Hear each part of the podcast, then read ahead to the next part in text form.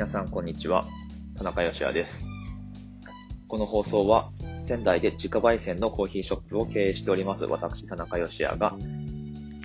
コーヒーのことや日々の気づき、スモールビジネスのヒントについてなどなどお話ししていく中で、皆さんに何かポジティブなものを感じていただければという思いでやっている放送でございます。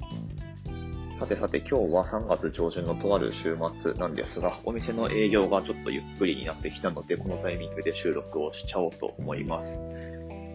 えっと、まあ最初の数回のうちは、まあ私についてとか私のお店についてのお話がメインになってくると思うんですけれども、今回もですね、そんな感じで、えー、まあお店の、お店のというか、まあ紹介の内容にさせてもらいます。何をお話しするかというとですね、なんか初回から、初回のあれ一番最後締めるときに、やべえ、これどうやって締めようと思って出てきたのがうちのお店のコンセプトで、美味しいコーヒーで一日が輝く、グッドコーヒースパークス Your Day っていう一文なんですけど、とりあえずなんかそれ言って、あの、バイバイ、バイバイとも言ってないな。田中義也でしたって言って締めてるんですけど、はい。あれ完全に、あの、思いつきで、初回の放送も一発撮りで、これは実は2回目撮り直してるんですけど、初回の放送はもう本当一発撮りで思いつきで最後まで行ったんですが、その時に出てきたフレーズで、はい。お店のコンセプトとしてあるのが、美味しいコーヒーで一日が輝くっていう、えー、まあ、コンセプトというか、ビジョンというか、はい。言語化したものですね。そういう思いでやっています。最初からそういうビジョンがあって、まあお店を始めたんですっていうと聞こえはいいんですけれども、まあ実はそうではなくてですね、で、なんかこうビジョンがあってやってらっしゃることの大半は、まあ実はあの全然壮大なものでは最初はないんだよっていうのはまあ結構いろんなところで言われることですけど、はい。まあ巨大企業のね、あの成り立ちが、うん実はなんかこう、すごく個人的なところから始まったりとか、まあ Facebook なんかいい例ですよね。はい。あの、なんだろう、振られた、大学の中で振られた女の子になんか嫌がらせするためにでしたっけ？なんかありましたよね。ソーシャルネットワークっていう映画で詳しくは書いてますけど。はい。あの、なんだ、女子の顔ををランク付けして、なんか、格付けしてみたいな、そういうところから始まったものですよね、Facebook って。はい。まあ、今やもう世界的インフラになってますけど、まあまあちょっとそれとはまた違うんですが、えっと、そういうなんか大それた思いじゃないところがスタートっていうのがどうやらほとんどなようで、私たちお店を出した理由っていうのは、もうこれはすごく単純で、あの、お給料が安すぎたからなんです。まあ、特に僕の方なんですが、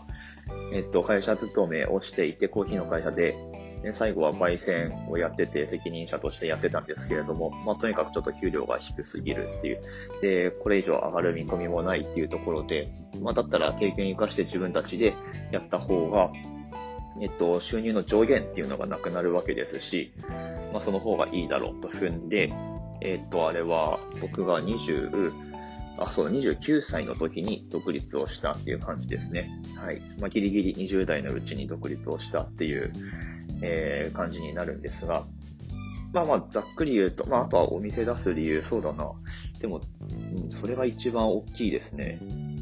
お金、お金のためっていうとなんかすごいあれですけど、まあまあ、真実ですね。それが、はい。もうちょっと稼げるなっていうふうに思ったので独立したっていう感じです。まあ、あともちろんね、あの、お店で出してるコーヒーよりも自分たちがいいと思うものを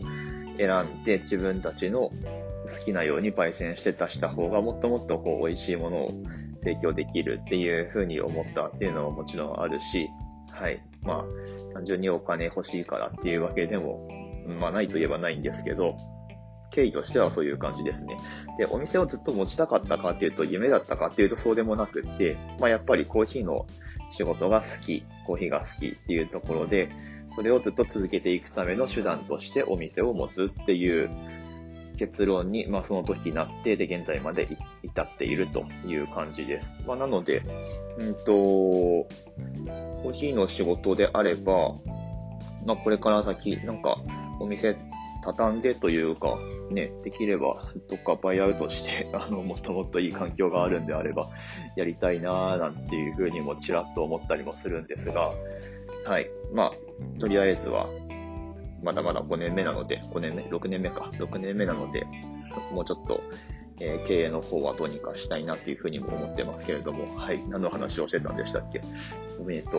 コンセプトについてですね。はい。で、コンセプトができたのっていうのが、結構実は後の方で2000、あれ18か2019年くらいの夏だったと思うんですけれども、バリスタチャンピオンシップがいつもね、7月末とか8月頭とかに予選があって、で、まあ軽く燃え尽きて、惨敗して、あの軽く燃え尽きてるくらいの時に、確か2019だったかな。まあ、僕らがお店でこう提供したい価値ってなんだろうなっていうふうに、まあ、ずっともちろん考えてはいたんですけれども、はい。まあ、それをはっきり言語化したのが、さっきの一文ですね。美味しいコーヒーで一日は輝くっていう、グッドコーヒースパークス your day まあ、お店の名前がスパークコーヒーなので、まあ、どっかにスパークっていう動詞を入れたかったっていうのもあるにはあるんですけど、まあ、なるべく短い言葉で言い表したかったっていうのがあります。で、結局、ね、あの、僕らのビジネスを通して、じゃあまあ何を提供してるかっていうと、コーヒーで別になくてもいいじゃないですか。なくても、あの、全然、まあ、困らない、困らないし、生命維持のためには困らないし、で、うん、全然、日々の生活になくてもいいものだと思うんですけれども、まあでも、あったらあったでその方がいいよねっていう、あの、ものだと思うんですね。まあ、嗜好品ってそういうものだと思います。で、うんと、その上で、まあ、ちゃんと美味しいっていう、コーヒーであれば何でもいいっていうものではなくって、ちゃんと手がかかってて、美味しいものっていうのをしっかり提供して、で、まあ、一日は輝くっていうのは、うんと、なんかポジティブになってほしいっていう、コーヒー飲んだことで、ああ、なんか今日良かったな、いけそうだなとか、まあ、朝だったら、こう、今日一日頑張れそうだなとか、で、全然夜でもいいので、夜にコーヒー、えー、飲んでもらって、あなんか、今日これ飲んで、あと休めるからいいな、みたいに感じていただければすごく嬉しいなと思いますし、まあ、一日のどのタイミングでもいいので、私たちの美味しいコーヒー、私たちの提供するコーヒーっていうのを通して、何かこうポジティブな気持ちとかを感じてもらえればなっていう思いを言語化したのがこの美味しいコーヒーで一日は輝くっていう、まあ、コンセプトのようなものになります。はい。ちょっとずっとこの言葉で文言でいくかはわからないんですけど、うーん、もうちょっとなんか変えようがあるかなとも思いますし、まあでも、なんていうか、語呂はそんなに悪くはないので、英語にした時にもうん、グッドコーヒースパークス your day っていう、まあ、スパーク使って、スパークってなんだろう、その、まあ、輝かせるみたいな意味合いで、この場合は使ってると思うんですけれども、はい、あの、そんなような感じで、言葉としては、まあ、そんなに悪くないんじゃないかなと思って使ってます。そんな感じですかね。はい、お店のコンセプトについてのお話でした。というわけで、まあ、コーヒーをね、僕らのビジネスってコーヒーを通して、なんかその、ポジティブな感じっていうのを、えー、感じてもらえればなっていうふうに思ってたんですけれども、まあ、コロナになって、席でコーヒーを楽しんでいくっていう、あの価値は今のところ僕らはあまり提供してないんですけれども、まあそんな中でもね、まあ言ったらもうたとえ手元に僕らのコーヒーとかなくても、なんかこう私たちが発信しているものを介して、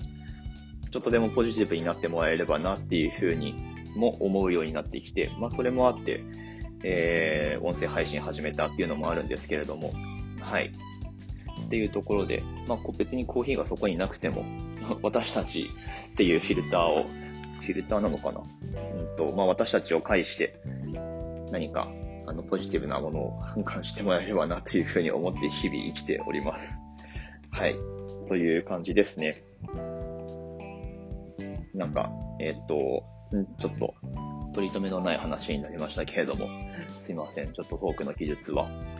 これから続けてやっていく中で磨いていければというふうに思っておりますので、